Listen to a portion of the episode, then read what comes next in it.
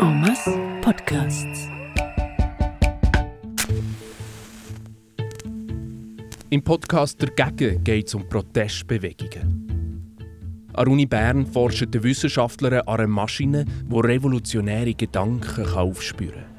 Reitschule, Zaffaraya, Wagenpark, Staatengründung, autonomer Lebensraum. Henzi, Einstein, Lenin, Dellenbach, Gosteli, Morelli, Stäubli, Stempfli. Die haben eine Maschine gebaut, die Demonstrationen, Unruhe, Aufstände, Revolutionen und vielleicht sogar Krieg auslösen Das musst du abstrahieren, Carla. These, Antithese, Synthese.